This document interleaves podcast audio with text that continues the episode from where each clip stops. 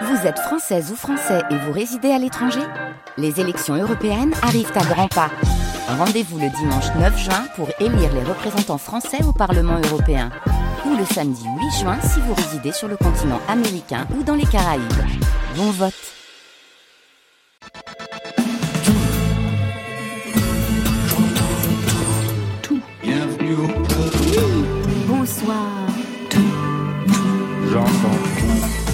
Bonsoir à toutes et à tous et bienvenue au studio 621 de la Maison de la Radio et de la Musique pour Côté Club, le magazine en direct de toute la scène française et plus si affinité. Ce soir, Philippe Cohen-Solal et Sora sont nos invités. Bonsoir à vous deux. Bonsoir. Bonsoir. Outsider, c'est le titre de votre album, Philippe Cohen-Solal. Outsider qui, finit, qui définit l'art d'Henri Darger, qui a déroulé sur papier une œuvre étrange, psychédélique, peuplée d'enfants violentés. Mais ce que je ne savais pas, c'est qu'il avait aussi composé des chansons que vous avez mis donc en musique pour un album à la fois pop et baroque. À vos côtés, Sora. Sora, vous signez votre premier album, et ça, ça se fait. Long Life to Phil, un hommage à votre père disparu, au programme Mélancolie Jazz, une pointe de R&B, un flow rap, hein, sur un morceau, un coup de maître. Marion Elle a rangé sa guitare le temps d'un podcast. La grande Sophie signe Colline, la chaussette orpheline, dans la collection Une histoire et au lit sur franceinter.fr. On en parle avec elle vers 22h30. Exactement, voilà, vous savez tout maintenant, on entend tout, alors bienvenue au club. Côté club, Laurent Goumard sur France Inter. Et on ouvre tout de suite avec Julien Doré, doublement nommé aux Victoires de la musique. On y sera vendredi prochain avec Marion et avec Alex Vizorek. Julien Doré qui a profité de la chandeleur pour poster une vidéo déjantée sur son compte Instagram. Il est dans une forêt, il y a une toque sur la tête, un peu comme la vôtre quand vous êtes arrivé, euh, Sora. Et il propose un tuto pour faire des crêpes. Une recette toute personnelle avec beaucoup de rhum. À ses côtés, il y a un dinosaure et ses chiens. Je crois qu'il y a un truc avec les dinosaures, Julien Doré, parce qu'on les retrouve aussi dans le clip de Nous. Ce soir, Nous, c'est version live, en exclu pour France Inter. Souvenez-vous, c'était son concert double affiche au studio 104 de la Maison de la Radio et de la Musique.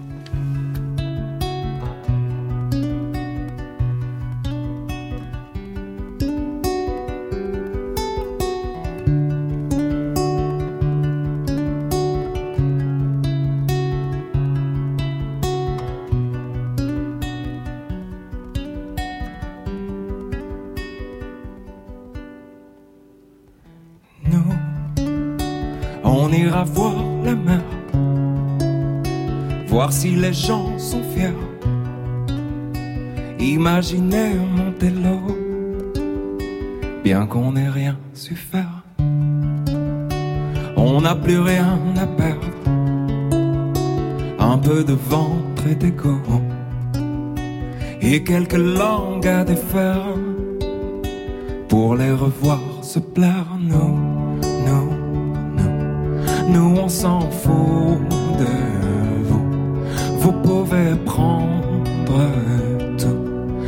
qu'on est tendre. Nous, nous, nous, nous, on s'en fout de vous. Vous pouvez prendre tout tant qu'on est tendre. Nous, nous, on ira voir la mer, voir si la lune est claire. De quelques têtes hors de l'eau, un monde où tout se perd. Demain c'est juste hier, un peu laissé sur le dos, un peu blessé par les pierres qu'on n'a pas voulu perdre. Nous, nous, nous, nous on s'en fout de vous. Vous pouvez prendre tant qu'on est tendre.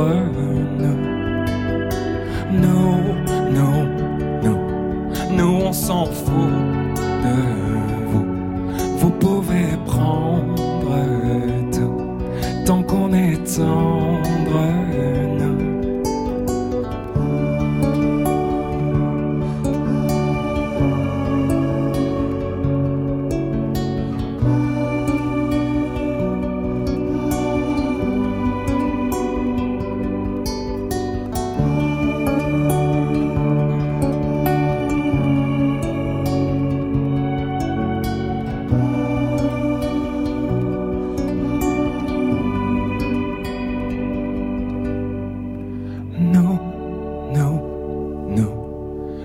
on s'en fout de vous. Vous pouvez prendre tout tant qu'on est tendre, nous.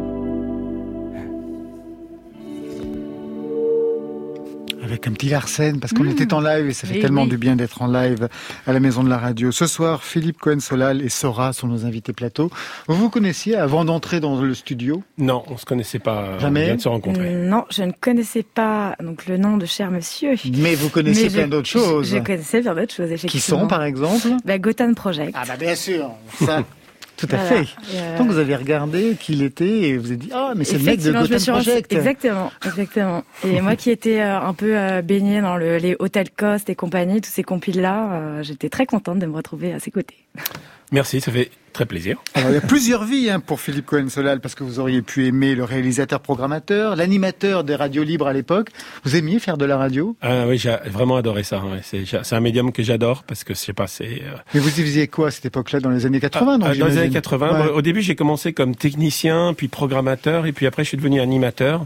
C'était un, un, quelqu'un qui s'appelle Michel Lancelot, qui m'a vraiment euh, euh, poussé à faire de la radio, et, et après, j'ai eu une émission quotidienne pendant plusieurs années. Et une émission de quoi De cinéma, de musique De musique. Ah oui, comme, comme ce soir, quoi. Exactement. je, vous passe, je, vous passe, tout, c'est vous qui allez... Quelle radio Une radio qui s'appelait 95.2 FM, qui était... Euh, en fait, fait la radio privée d'une radio concurrente à celle-ci. Ah d'accord, très bien, je vois le genre.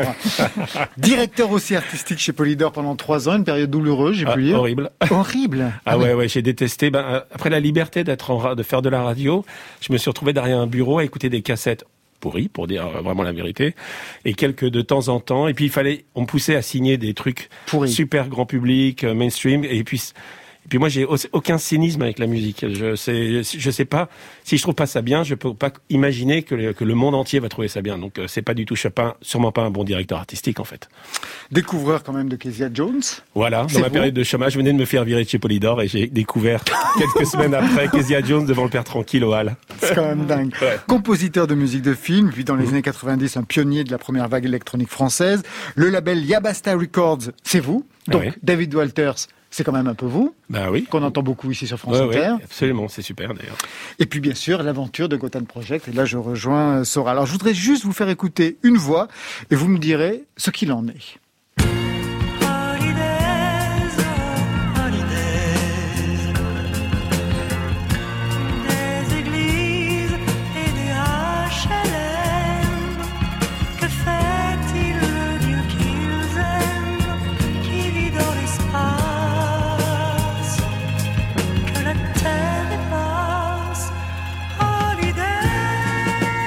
Est-ce que je me suis trompé?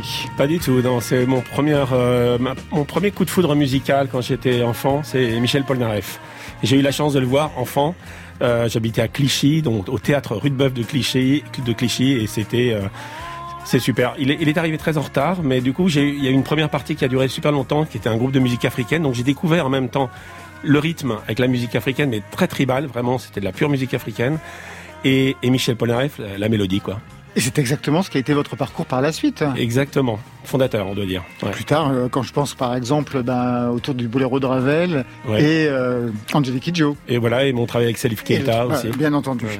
Du côté de Sora, c'est autre chose. Auteur, compositrice, interprète, premier album Long Life to Feel avec pas mal de jeux de mots, on y reviendra. je vais vous faire aussi écouter un son tout de suite.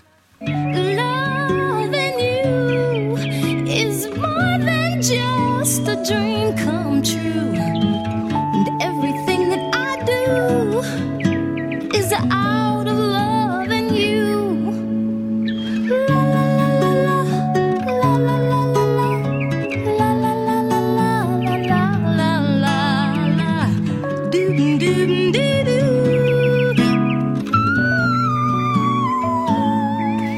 Est-ce que je me suis trompée? Pas du tout. Pour moi, c'est une des chanteuses euh, les plus talentueuses. Euh, Minnie Riperton. Ouais, Minnie Riperton, avec euh, avec bah, sa capacité à toucher des aigus incroyables. Qu'on a entendu. Je peux qu'être admirative face à ce genre de de carrière de chanteuse et de, de technique. Vous avez tenté justement ces notes aiguës? Vous qui avez une formation de jazz Oui, oui, je les ai tentées, j'ai pas réussi pour autant. C'est vrai? Pourtant, vous exerciez à être Maria Carré quand vous étiez enfant Oui. Comme moi. toutes, les, notes ne sortent pas aussi bien, malheureusement. Mais quand même, moi j'ai écouté, vous, vous y allez quand même, vous tentez les choses. Oui, oui, j'ai travaillé ma voix, mais euh, je ne pourrais pas me comparer à de si grandes chanteuses, je pense. Ah, Allez, tout de suite, on écoute un premier titre du nouvel album de Philippe Cohen-Solal, Outsider, et ce titre s'appelle Scattering the Fierce Foreman. Ça veut dire quoi? Ça veut dire euh, entendre, enfin plutôt, euh, comment dire, euh, quand faucher. faucher, ouais, faucher les les les, les ennemis, euh, comment dire, de, de fierce, les euh, pas les fiers ennemis, mais les féroces ennemis. Voilà, c'est ça le mot que je cherchais. Donc c'est faucher les féroces ennemis. Rap.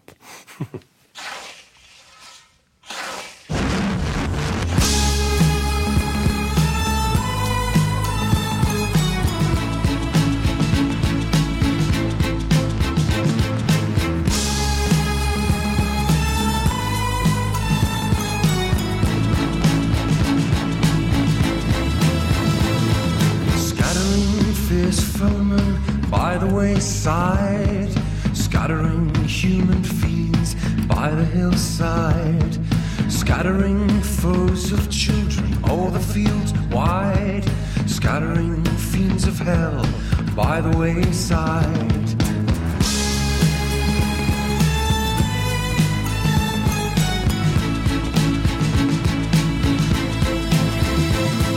Scattering grey coats for the hoeing Scattering foemen with freely sowing, scattering fiends, surely knowing, surely the Lord will send us the rain.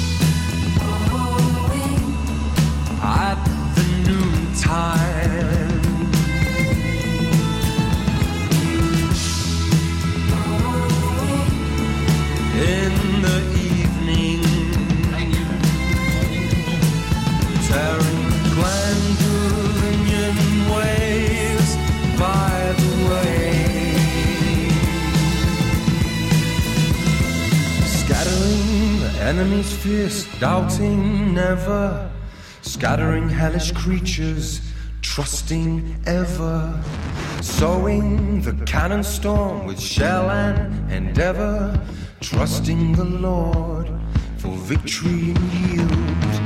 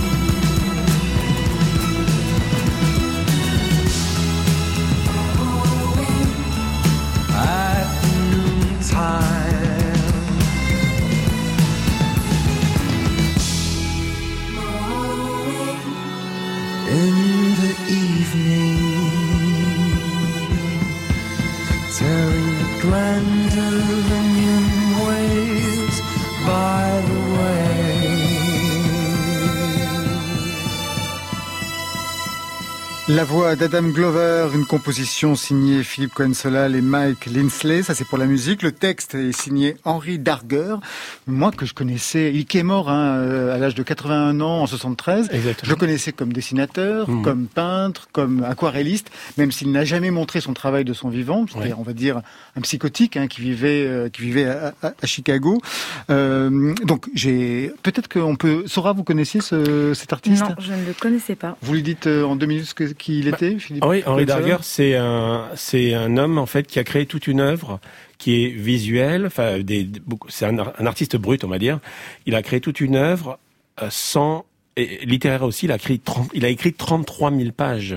Euh, tapées à la machine ou, ou manuscrites et en fait il a jamais montré son travail à personne de toute sa vie et ça a été découvert peu de temps avant sa mort par les propriétaires de sa chambre donc à Chicago qui est un couple euh, qui s'appelle Nathan et Kyoko Lerner que Nathan, vous connaissez. voilà. Nathan Lerner était un, un, un photo- photographe, designer, artiste lui-même, et Kyoko Lerner que je connais, parce que j'ai pas connu Nathan Lerner. Non mais lui, oui, elle oui, parce qu'elle était fan de tango, donc c'est comme ça que vous l'avez rencontrée autour du Gotham Project. voilà. Exactement. Et en fait, la veille de rencontrer euh, Kyoko Lerner à Chicago, à Chicago, j'étais à New York et je découvre l'œuvre de Darger au Folk Art Museum de New York. Et je tombe vraiment, euh, je tombe en arrêt devant son œuvre et je vois Henri Darger, Courtesy of Kyoko Lerner. Et c'est dingue. J'ai rendez-vous demain avec elle à Chicago. Et donc ça c'est comme ça qu'on est. Et un on- concours de circonstances. Voilà, c'est Alors c'est une peinture vraiment très particulière Mhm. avec des collages, des aquarelles. De loin, quand on voit ça de loin, c'est merveilleux. C'est un univers enfantin, joyeux, acidulé, psychédélique, avec des enfants qui jouent parmi des fleurs, des paysages psychédéliques. Et puis quand on regarde de plus près, c'est des enfants violentés, torturés parfois, des petites filles avec des sexes masculins. Son œuvre raconte en fait la rébellion d'enfants tenus en esclavage, une guerre menée par les sept sœurs, les Vivian Girls, contre leurs bourreaux. Lui-même avait eu une enfance très difficile Ah oui. auprès des sœurs qui le martyrisaient. Enfin, on va pas rentrer dans, dans, dans, dans les détails. Mhm. Indochine aussi, d'ailleurs, a écrit une chanson, vous savez, sur Tout à fait. Henri Tout à fait. Je l'ai entendu. Ouais. Quand vous avez vu ce travail, en fait, Mhm. qu'est-ce que vous avez vu? Est-ce que vous avez pensé immédiatement que ça allait être un projet musical? Pas immédiatement, mais c'est trois ans plus tard, il y a une exposition à Paris, à la Maison Rouge, euh, de bruit et de fureur. Et c'est là, c'est en sortant de cette exposition, je me suis dit, mais il y a un univers hallucinant, quoi. C'est pas seulement visuel, c'est aussi littéraire, enfin. Et donc, je me suis dit, il manque plus que la musique, en fait. et, et, et donc, j'avais le premier première idée que j'avais, j'avais, c'était de faire une musique. Euh, enfantine pour les adultes et- ou une musique d'adulte pour les enfants. C'était mon, mon idée comme ça.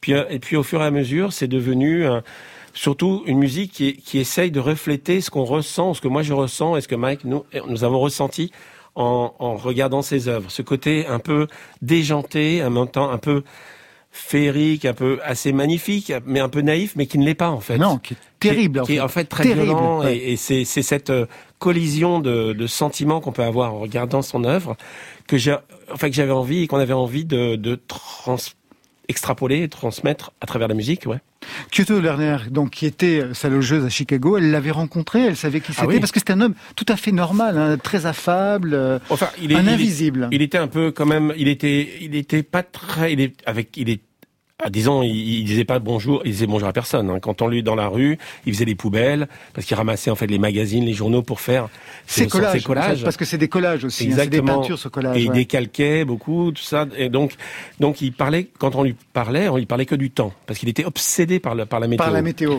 Du jour d'avant, Ouais. du jour présent. Voilà, il faisait chaque jour, pendant dix ans, il a fait le rapport entre le- la météo qui, qui, avait, qui était réelle et celle qui était dite dans les journaux ou à la radio. Et, et tous les jours, il comparait. Même le jour de la mort de Kennedy, il a même pas parlé de ça. Alors toute l'Amérique était focusée là-dessus. Lui, il a parlé du temps qu'il faisait. Alors, il y a quelque chose aussi qui est très intéressant, j'aimerais savoir comment vous pouvez le reproduire sur un moment, sur, sur le mode musical, c'est que les peintures, les aquarelles de Darger étaient double face, c'est-à-dire que quand on les présente dans un musée, il faut les présenter dans une vitrine où l'on peut l'être d'un côté et de l'autre, et surtout c'était des grands rouleaux développés, c'est-à-dire qu'ils déroulent une œuvre. Et donc ça, d'un point de vue musical, comment on peut, non pas le traduire, mais est-ce que ça peut avoir une influence sur la façon même de l'écrire? Euh, disons qu'on on avait, on, on voulait, il y avait ce côté panorama Panoramique, en fait, de- panoramique de son œuvre. Il fallait que l'œuvre, enfin que musicalement on fasse quelque chose d'assez grandiose en même temps, enfin, euh, mais en même temps qui se veut pas, qui se veut pas, euh, qui, qui se veut pas trop grand non plus, enfin qui se veut pas immense.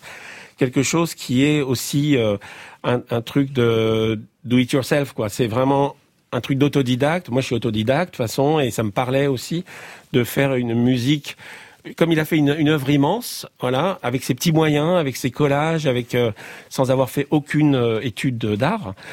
Euh, ben, je crois qu'on avait envie de faire quelque chose d'assez flamboyant et en même temps très très intime aussi. C'est pour ça qu'il y a cette dimension baroque avec des chœurs, avec des cuivres, tout avec à fait. cette dimension. Et les chœurs et tout ça, mais les chœurs sont un peu déjantés. Si on les écoute bien, ils sont à la limite du fond. On les a déformés pour les pour les rendre un peu bizarres et un peu presque fantomatiques. De quoi parlent les textes? Parce que donc les chansons, ce sont ses textes à lui. Absolument, Parce qu'il écrivait, ouais. il écrivait pas des chansons, mais il écrivait des, des poèmes en fait, mais des poèmes bizarres. Alors quand même, là, c'est des chansons vraiment, parce que c'est marqué sur les textes, verse, chorus, verse, chorus, qui est couplet, refrain, couplet, refrain. D'accord. Euh, On peut avoir ça aussi dans a- un poème, d'accord. Tout à fait, c'est vrai, oui. Donc, euh, mais c'était quand même, il a beaucoup, il, a, il a échantillonné, il a samplé, il a, il s'est, il a copié des, des hymnes de, de l'Église. C'est-à-dire qu'il prenait un hymne, un hymne qu'il entendait à l'Église et puis changeait des mots pour le faire coller à son histoire. Et donc, euh, c'est, il faisait même du collage avec ses textes, en fait. Et son livre, même son livre, euh, Les Royaumes de l'Irréel, qui fait plus de 15 000 pages, c'est plein de collages qu'il a pris un peu partout. Enfin, c'est, c'est presque warholien comme façon de travailler, en fait, euh, bien avant Warhol. Et donc j'imagine que vous, ça, vous l'avez aussi reproduit dans la façon euh, de travailler, parce que j'ai lu que vous étiez euh, penché sur vos, vous avez des archives sonores en vinyle, et que vous avez repris des choses euh, pour nourrir, on va dire, la musique. Tout à fait, oui. C'est vrai que j'ai bon, j'ai pas mal de disques à la maison et du coup, j'ai on a pris plein de, de disques, de vieux trucs des années 40, même des vieilles pubs américaines des années 40, des sons de, de, de cette époque-là qu'on a qu'on a, mis euh, à l'intérieur de nos chansons. C'est-à-dire qu'on a essayé de faire quand même du songwriting et pas faire du collage musical et pas du rien à voir avec ce que je pourrais faire en musique électronique, par exemple. C'est vraiment basé sur le songwriting, mais avec plein de collages à l'intérieur et des sons un peu justement de vinyle, de, il faut que ça, y a le côté un peu vintage aussi, je pense qu'il fallait que ça sonne un peu comme ça. À quel moment de votre parcours ce disque arrive et qu'est-ce qu'il veut raconter en fait? Bonne question. Je ne sais pas si j'ai la réponse. Il arrive. Euh, je sais pas. C'est euh, peut-être. Il a. J'ai mis beaucoup de temps à faire, cet album, à, à, à savoir pas pas seulement le l'enregistrer, mais aussi de savoir comment le montrer et comment l'exposer et et surtout en ce moment on peut pas faire de concert, il y a d'autres façons de, de, de raconter l'histoire.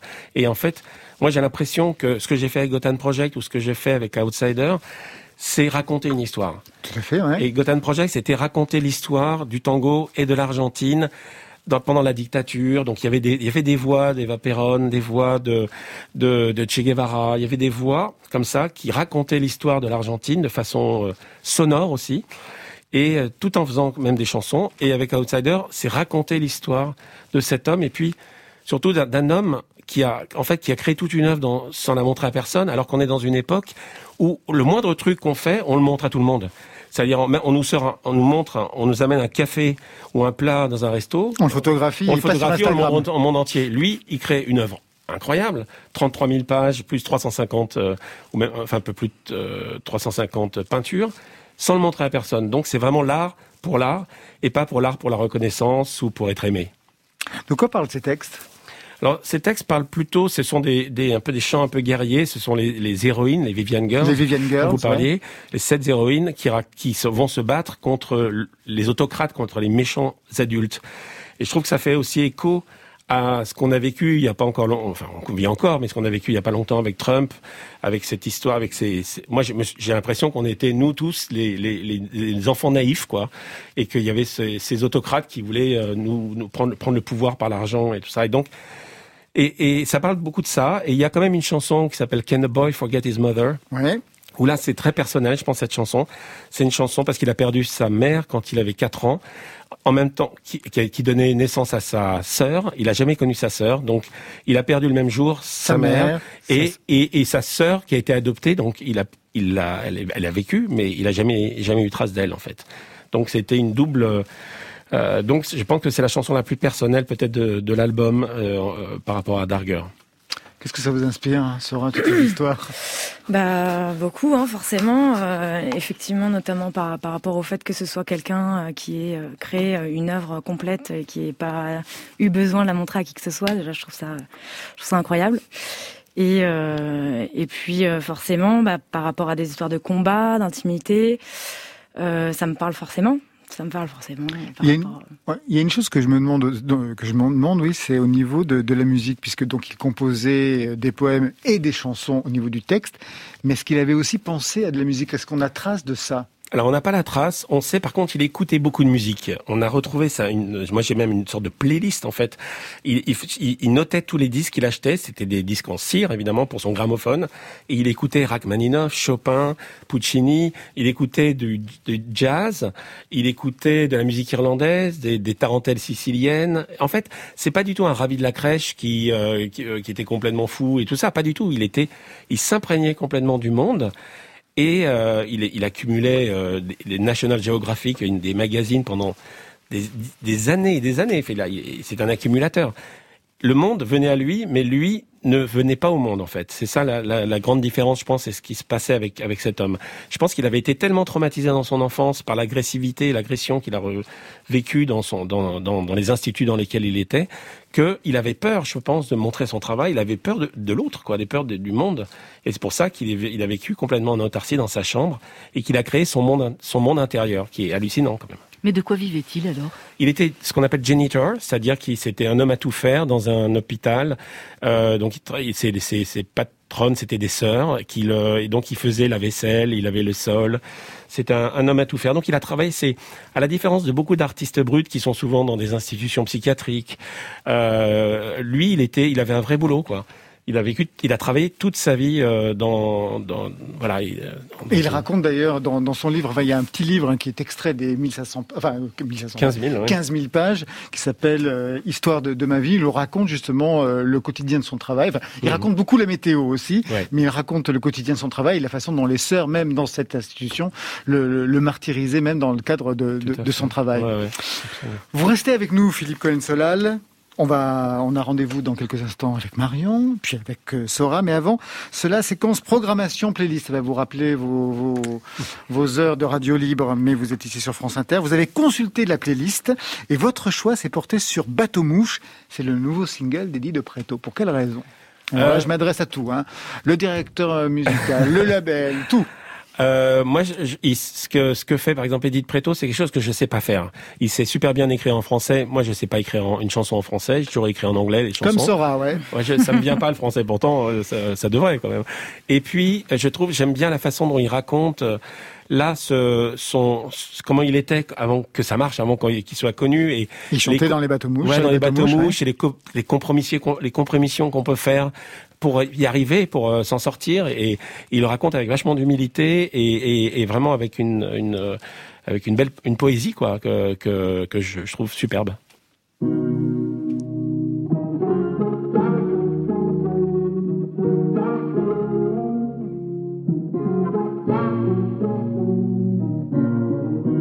J'étais gars trop moche, chantant sur bateau mouche, avec un dans les poches, faisais moins la fine bouche. Je prenais toutes les avances, de sourire pas très cash. Fallait bien que je mange pour apaiser ma soif. En triplet et dessert, je reculais l'attente. Des gros ventres à remplir avec chansons badantes. Sur mon estrade en toc que je prenais pour scène. Je me sentais comme un coq, mais je flottais que sur la scène.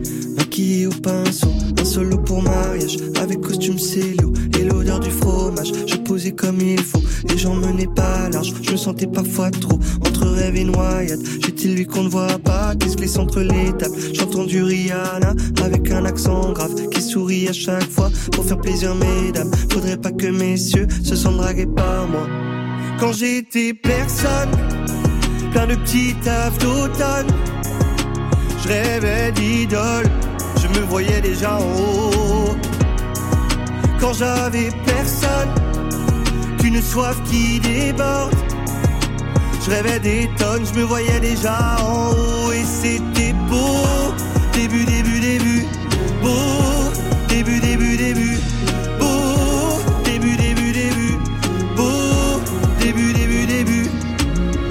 Je découvrais Paris, je découvre l'étranger. Viens d'où il fait gris, où on laisse tout trop laid. Les monuments crarés, portés comme jamais. Avec une envie, installée sur ce pavé. À chanter toute ma vie, pas les chansons des autres. J'en avais dans le vent, pas du saumon le nôtre. J'attendais patiemment, monter sur le trône. Qu'on reprenne mes chansons, comme je reprends vie en rose. Quand j'étais personne, plein de petits tafs d'automne. Je rêvais d'idole, je me voyais déjà en haut. Quand j'avais personne, qu'une soif qui déborde. Je rêvais des tonnes, je me voyais déjà en haut et c'était beau. Début, début, début, beau.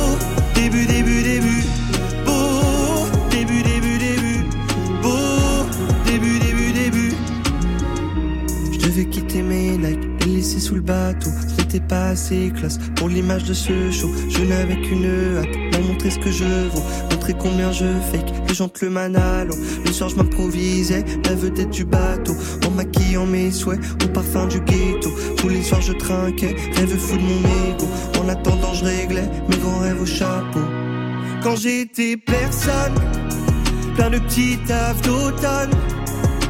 Je rêvais d'idole, je me voyais déjà en haut.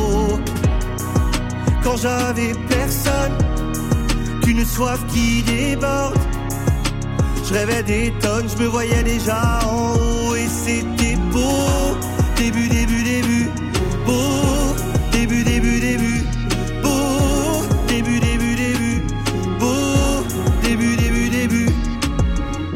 Quand j'étais gars trop moche, chantant sur bateau mouche Avec un dans les poches, je faisais moins la fine bouche Je prenais toutes les avances, de sourire pas très cash Fallait bien que je mange pour apaiser ma soif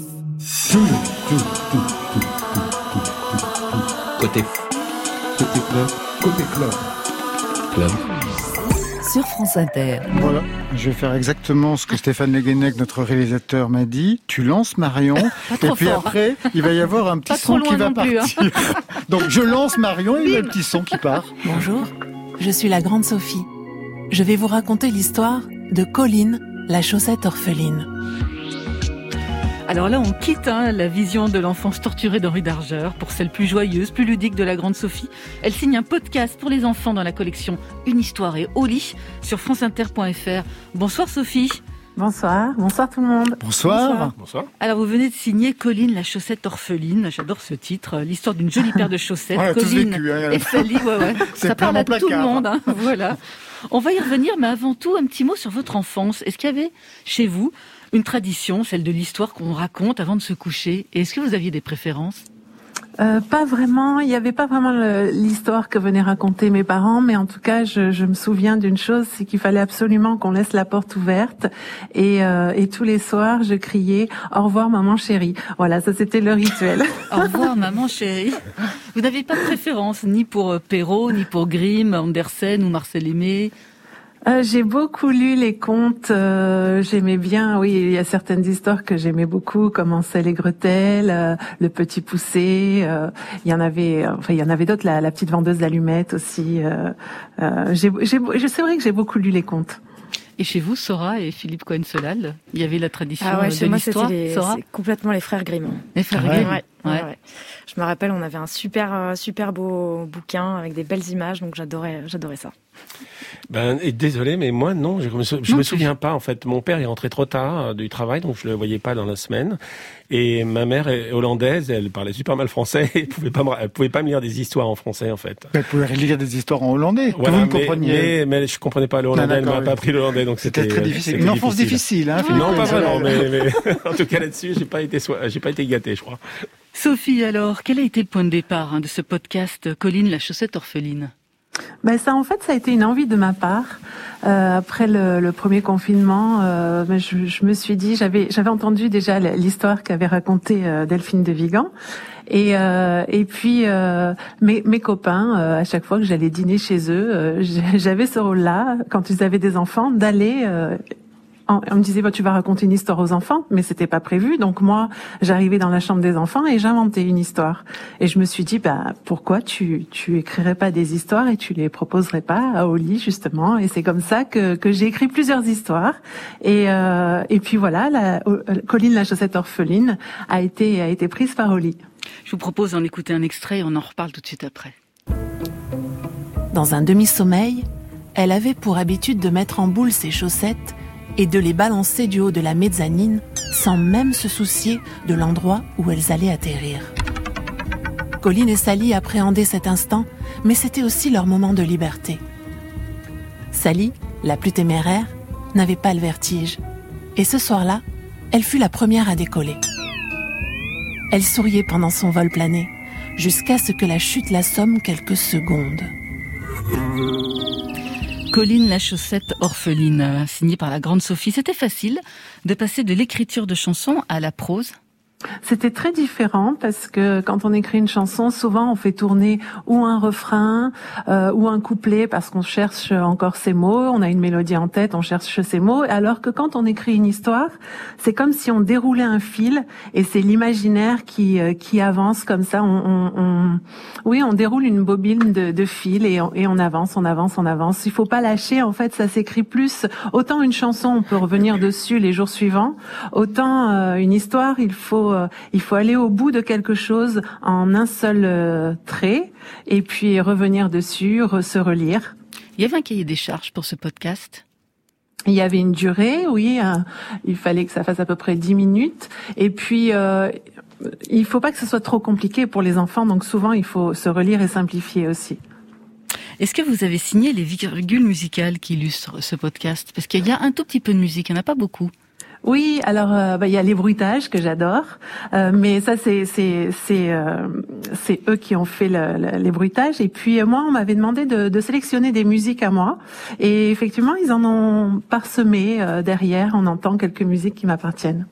Jamais eu envie d'aller plus loin, d'écrire un conte musical ou un disque pour enfants, parce qu'il y a beaucoup de vos confrères, de vos consoeurs hein, qui s'y sont risqués récemment. Alors moi, si j'ai, je serais assez tentée par la comédie musicale. Euh, j'avais déjà écrit avec euh, une troupe de copains euh, qui s'appelait Ramona Lulu. on avait déjà écrit une comédie musicale. C'était pas pour les enfants, mais ça touchait tout le monde. Et j'aime assez, oui, l'univers de la comédie musicale, mais je sais pas, peut-être que j'aurais envie de, de, réécrire aussi ce, des petites histoires courtes. J'aime le format court aussi, donc pourquoi pas réécrire pour les enfants. Je, je vais voir. La dernière fois qu'on s'était parlé, c'était au printemps dernier, en 2020, premier confinement. Vous nous aviez euh, envoyé la maquette que vous aviez fait pour Françoise Hardy. Moi, je me demandais quels étaient vos projets pour 2021. Est-ce que vous êtes euh, en train de travailler sur un nouvel album? Alors là, en ce moment, j'écris beaucoup, oui. Euh, j'ai très envie d'écrire, puisqu'il y a des périodes, vous savez, quand on écrit comme ça des, des chansons, il y a des périodes de gros blocage. Et en tout cas, euh, chez moi, c'est souvent comme ça. Et quand ça se débloque, euh, je ne m'arrête plus. Donc en ce moment, j'ai passé le blocage. Et, euh, et voilà, je réécris beaucoup, beaucoup. Colline, la chaussette orpheline a débloqué, donc quelque chose. Peut-être. c'est ça. Merci beaucoup, Sophie. Je rappelle que donc, euh, Colline, La Chaussette Orpheline est un des podcasts de la série Une Histoire et au lit, disponible sur notre site franceinter.fr et en podcast, bien évidemment. Côté, côté club. On pourrait écouter chez moi ou dans un club? Sur France Inter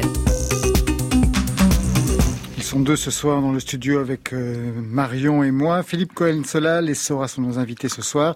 Sora qui sort son premier album. Il y avait eu un EP avant. Le premier album, c'est quand même très important encore aujourd'hui. Euh, bien sûr, parce que déjà l'EP faisait partie euh, à la base de ce projet euh, que, que j'avais en tête. Ouais, donc c'était le galop d'essai. Comment? C'était le galop d'essai. Oui, exactement. et puis ça faisait partie d'un tout, donc j'avais déjà songé à les intégrer de toute manière à, à ce déroulement de thèmes que j'avais envie d'aborder dans ce dans ce dans cet album. Un album qui, on va le voir, raconte l'histoire d'une vie. Déjà dans le titre, Long Life to Phil, avec un jeu de mots puisque Phil c'est P H il pour Philippe, c'était le prénom de votre père, disparu. Vous aviez quel âge? Euh, J'avais 19 ans. Il était musicien? Il n'était pas musicien, mais on a passé énormément de temps à écouter de la musique ensemble et euh, c'était un grand mélomane qui euh, qui m'a fait découvrir un tas de tas de styles différents et et voilà, j'appréciais beaucoup ces moments-là, en tout cas avec mon père. Quelle est la culture musicale qui l'a le plus développée chez vous?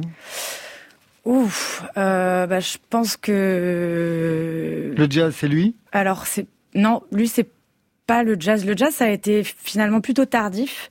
J'ai écouté du jazz assez classique avec euh, avec ma mère. Avec Ella Fitzgerald, tous les grands grands chanteurs évidemment de l'époque. Et, et puis mon père, ça a été vraiment, voilà, c'était un, fourre-tout de musique, avec en passant de la funk, de la pop au rock, à de la pop rock comme U2, ce genre de trucs. Donc ça a été vraiment très varié. Dans un entretien, vous dites, mais alors vraiment au détour d'une phrase, que votre père est passé un peu à côté de ses passions dans la vie. Et donc, bien entendu, que cet album est une réparation, en tout cas que vous, vous n'irez pas dans cette direction-là. Mais quelles étaient ses passions dans la vie? Il voulait être musicien, justement, c'était ça? Alors je je sais pas si lui voulait être musicien. En tout cas, euh, je, je me rappelle qu'il qu'il qui racontait qu'il ramenait euh, qu'il amenait beaucoup ma mère à des concerts. Il était il était passionné de musique évidemment. Euh, il a surtout eu euh, envie de faire une carrière dans le football euh, quand il était jeune. Il avait 17 ans et, et donc on lui avait proposé de rentrer dans l'équipe de Nantes. Euh, oui, quand même. ouais, quand même. Donc, euh, donc voilà, il était, il était, passionné de football quand il était plus jeune, et malheureusement, ses parents ne l'ont pas euh, soutenu dans ce sens-là. Et je pense que ça l'a pas mal meurtri et ça l'a un peu dérouté en fait de se rendre compte qu'il n'avait pas vraiment la main sur sur ses sur ses volontés et ses souhaits. Et vous, vos parents vous ont ah, ma mère m'a énormément soutenue, elle me soutient encore d'ailleurs, et puis euh, je la remercie euh, tous les jours. Vous avez commencé toute jeune, hein, très jeune la musique, formation piano, un peu, j'allais dire comme tout le monde, non, mais en tout cas comme beaucoup, puis formation jazz. Mais la musique, est-ce que c'était vraiment ce à quoi vous vous destiniez, vous, vraiment au départ? Alors euh, au fond de mon cœur, oui. Au fond de mon cœur, oui. Euh, je pense que ça a été compliqué de de l'accepter au départ parce que euh, bah, tout simplement parce qu'on n'est pas nécessairement guidé dans ce sens-là quand on est jeune et et puis et puis l'éducation nationale nous aide pas nécessairement à ah non ça c'est pour faire de la à, développer ce genre de ça c'est certain. Ouais. donc, donc ça a été compliqué en fait de, de visualiser cette passion-là comme un avenir possible. Et alors, à quel moment ça s'est dessiné que euh, oui, ça serait ça? Euh, Au moment où finalement j'ai fait une répétition de musique avec euh, des amis à moi. surtout un de mes meilleurs potes qui m'a proposé de venir en répète avec eux. Et après ces trois heures de musique, je suis sortie de là complètement chamboulée. Je me suis dit non, maintenant il faut que j'arrête de me mentir, à, de me mentir constamment. Et il faut que j'accepte et que j'assume complètement mes choix et que j'aille vraiment dans, dans cette direction-là. Ça a été comme ça pour vous aussi, ce parcours dans la musique, Philippe euh, ben, Moi, j'ai, mes parents m'ont offert une guitare à l'âge de 9 ans, mais pas les cours qui allaient avec. Donc, euh, j'ai appris tout seul ou avec un copain qui prenait des cours de guitare en seconde main. quoi.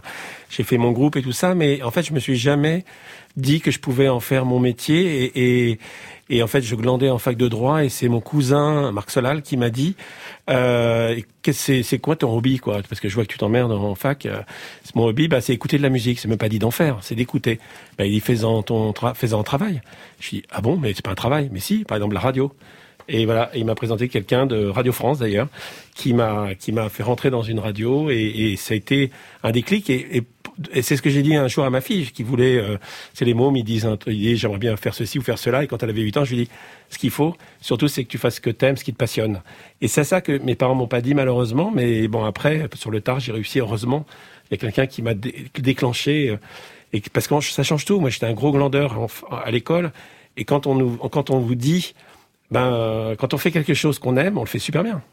On écoute tout de suite un titre de ce premier album euh, Sora, un titre en anglais d'ailleurs, comme tout l'album. Impossible d'écrire en français, comme euh, Philippe tout à l'heure disait. Alors c'est pas que c'est une impossibilité, c'est que c'est quelque chose qui est pas du tout naturel chez moi, tout simplement parce que j'ai baigné dans la musique anglophone, donc euh, naturellement je vais vers de l'écriture anglophone, c'est ce que j'ai dans les oreilles. Donc, donc je ne m'interdis absolument pas d'écrire en français. C'est juste que c'est c'est pas le style nature, enfin vers lequel je vais naturellement quoi. Et vous aussi, vous avez baigné dans une culture anglophone pour ne pas les écrire en français, Philippe Cohen bah, Ouais, je sais pas. J'ai écouté énormément de musique française. Mes parents écoutaient Brassens, Brel, Léo Ferret, mais euh, ça me paraît trop trop difficile. Alors que je sais pas, l'anglais me, me vient beaucoup plus facilement et je sais pas pourquoi. Vraiment, je sais pas pourquoi. Mm. Je, je pense qu'il y a aussi des questions aussi mélodiques. Euh, je, je, je, me suis souvent dit que le, le, le français euh, donner envie de faire de la poésie, en fait, d'écrire, mmh. de, d'écrire des belles choses.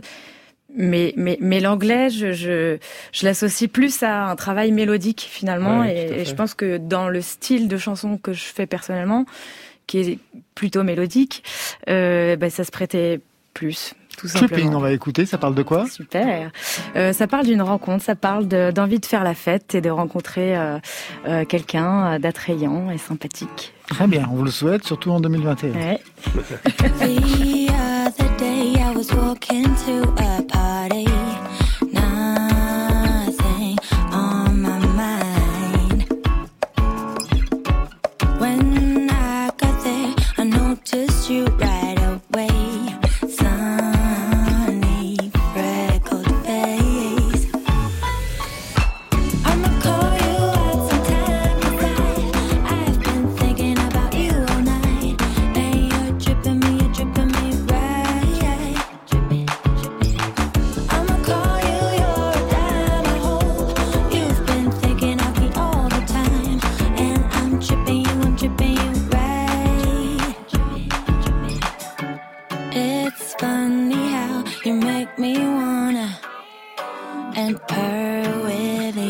Um,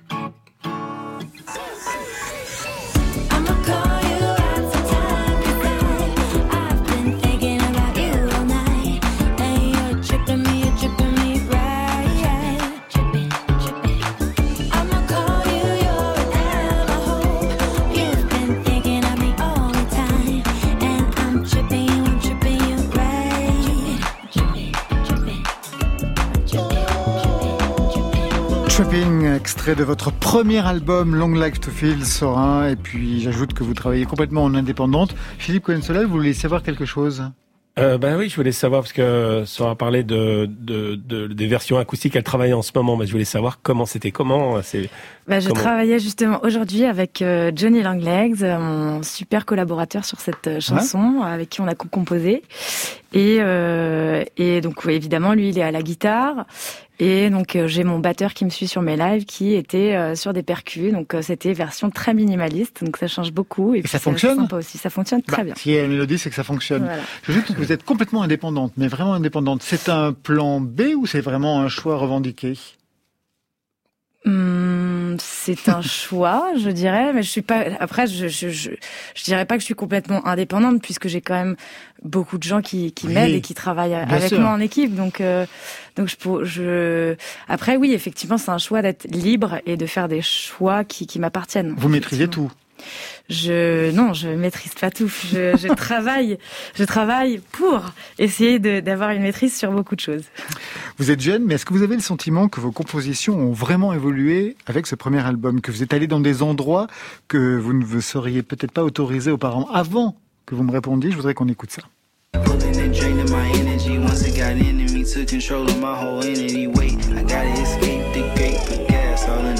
To the face. Fighting depression, compressed from impression that at the feeling. I feel like I'm lost. Off grid, somewhere in the Bermudas. Canada flannel with summer Bermudas. Top side, flip flop side. Whole world feel like it's gonna crash on me. I, I can't let it crash on me.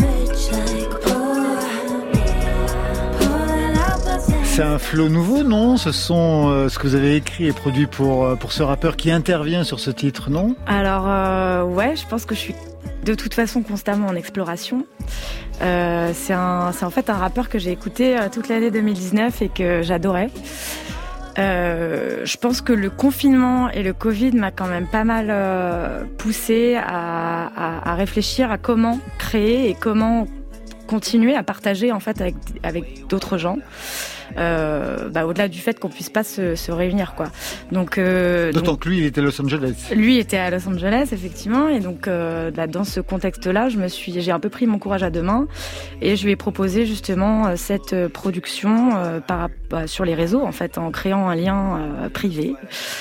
Et, euh, et donc à ma grande surprise et joie, trois jours après, il m'a répondu euh, positivement euh, pour pour faire cette collaboration. Donc effectivement, bah, je pense que c'est tout le contexte en fait qui m'a plus poussé en fait à chercher des nouvelles façons de faire, puisque puisque ma façon de faire c'est toujours de toute façon d'explorer et de et de partager la musique. Oui, parce qu'on a souvent dit que vous étiez du côté du R&B. Il y en a, mais il y a aussi les fusions jazz. Il y a un côté funk aussi dans l'album. Donc on voit que vraiment un album vous ne vous économisez pas, que vous partez dans, dans, dans plusieurs directions. Le confinement a eu un effet positif aussi pour vous, Philippe Ouais, Cohen-Sorel moi, Ah je, ouais dois, je dois dire que j'ai adoré le premier confinement. Le premier, oui, j'adore quand on dit le premier, comme s'il y avait une historicité ça, énorme. exactement. Ouais. Euh, J'étais seul avec, avec ma, ma fille qui, est, qui a 27 ans et, et en fait c'était le premier jour j'étais dans une sorte de j'étais sidéré quoi je savais pas quoi faire et puis après je me suis mis au piano et là c'est parti j'ai fait presque une musique par jour une une chance une mélodie par jour et, et j'ai vraiment adoré de faire ce que qu'on fasse une pause en fait en dehors de toute l'angoisse qu'il y avait autour de cette maladie bien, Bien sûr, sûr. et tout ce que ça touchait il y avait quand même un truc qui était qui est inédit et, et qui nous fait sortir de notre euh, de notre boîte quoi il faut sortir de enfin faut arrêter- faut il y a un nouveau monde qui est en train de s'ouvrir j'ai l'impression et il faut le regarder avec aussi avec positivisme et pas dans un truc genre oh là là c'est horrible c'est ce qui nous arrive et pas pas je sais que c'est pas toujours facile mais il faut essayer de voir le, le côté positif de chaque chose en fait qui nous qui nous arrive et là c'est une épreuve bon il y a des gens quand même qui ont vécu des autres épreuves. On est en couvre-feu, mais les couvre-feux des années 40, c'est pas la même chose. Il faut rappeler les choses, il faut remettre les choses à leur, à leur niveau, quoi. C'est dur, ce qu'on vit, c'est très dur, mais c'est pas non plus la, la, troi- la deuxième guerre mondiale, Ni la troisième. ni la troisième non plus. Au niveau du, du live, parce que je sais que sur scène, il y a quelque chose qui se passe aussi hein, avec vous, euh, Sora. Est-ce que vous allez expérimenter eh ben, des, des lives sur le net, des concerts par exemple? Parce que ça commence. Hein, on a vu par exemple ici Rodolphe Burger qui avait fait un festival et un concert euh, qui a, sur le net payant. Est-ce que c'est quelque chose qui pourrait être une alternative pour vous? Alors une alternative. euh, Non. ça me- je trouve ça, je trouve ça dommage, effectivement, parce que il y a rien de plus puissant que la, la, la, la chaleur, l'énergie et, et ce qu'on ressent en, en live en face de quelqu'un. En fait, euh, quand vous prenez votre téléphone, c'est pas du tout la même chose que quand vous avez quelqu'un Bien en face. entendu. Donc pour la mu- musique, évidemment, c'est la même chose. Euh, donc je je sais pas si c'est une alternative. En tout cas, c'est quelque chose qui qui doit être développé euh, de toute manière pour l'instant, en attendant que les choses se remettent euh, dans l'ordre. Mais euh, voilà, j'essaie de pas le voir comme euh, une fin en soi, peut-être euh, juste un moyen, une étape de, de, de patienter jusqu'à la suite. Alors je disais que l'album racontait une histoire, c'est pas véritablement vrai, c'est pas un album narratif, et pour autant il y a une évolution, ça parle de l'enfance au début, et puis surtout il y a le titre de la fin, et la fin qui signifie vraiment quelque chose, je voudrais qu'on l'écoute.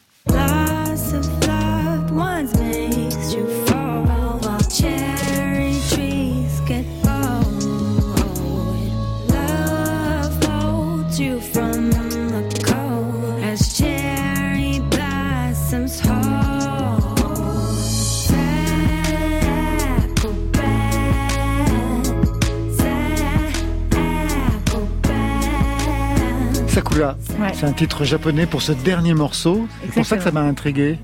Euh, alors en fait, j'ai décidé de le mettre en dernier morceau puisque euh, au Japon, euh, le sakura, donc le le, le, la- le cerisier japonais, euh, représente en fait cette idée de cycle. Et donc euh, donc il y a aussi la notion du deuil. Il y a aussi il y a beaucoup de notions en fait qui sont euh, qui sont présentes dans cet arbre là. Euh, J'avais un peu envie de, de clôturer justement ce premier album en disant que c'était la fin d'un cycle et le début d'un nouveau. Euh, et puis c'est un peu comme ça que, que je représente euh, euh, les, les plusieurs vies qu'on a dans une même. Euh, c'est cette voilà cette notion de tourner la page sur quelque chose, de de voilà d'avoir de la vie et même après la mort, il y a encore de la vie, il y a encore des choses qui se passent et, euh, et c'est cette notion là que j'avais envie d'apporter avec ce titre. Une dernière question, Sora, justement, dans cette vie, à quel moment Julia Moramor, qui est votre nom Moramir. Moramir, Oui, c'est encore mieux, est devenue Sora. Euh, bah, au début du projet, évidemment, c'était il y a trois ans. Et, euh, et en fait, euh, ce, ce, ce nom-là, euh, ça veut dire oiseau chantant qui prend son envol En quoi? En amérindien. Et, euh, et j'avais vraiment envie de devenir cet euh, oiseau qui prenait son envol en chantant. Donc euh, je suis devenue Sora à ce moment-là. Eh ben, ça sera le mot de la fin. Merci à vous deux. Merci. C'est la fin de Côté Club. Merci Philippe Cohen-Solal. Outsider est sorti vendredi dernier. Ouais. Sora, merci à vous. Merci beaucoup. Je rappelle l'album Long Life to Feel. Il faut le voir, hein, parce que c'est le premier album. Marion Colline, la chaussette orpheline, le podcast signé La Grande Sophie est disponible sur franceinter.fr. Merci à toute l'équipe de Côté Club. Demain, on a rendez-vous à 22h ou n'importe quand en podcast avec Camélia Jordana, le compositeur de film Mathieu Lambolé. Pour vous, Marion Coup de fil à cascadeur, sa chanson résonne dans la série française Arsène Lupin qui cartonne aux États-Unis. Côté Club, on ferme. Je vous souhaite le bonsoir. Alors, à demain.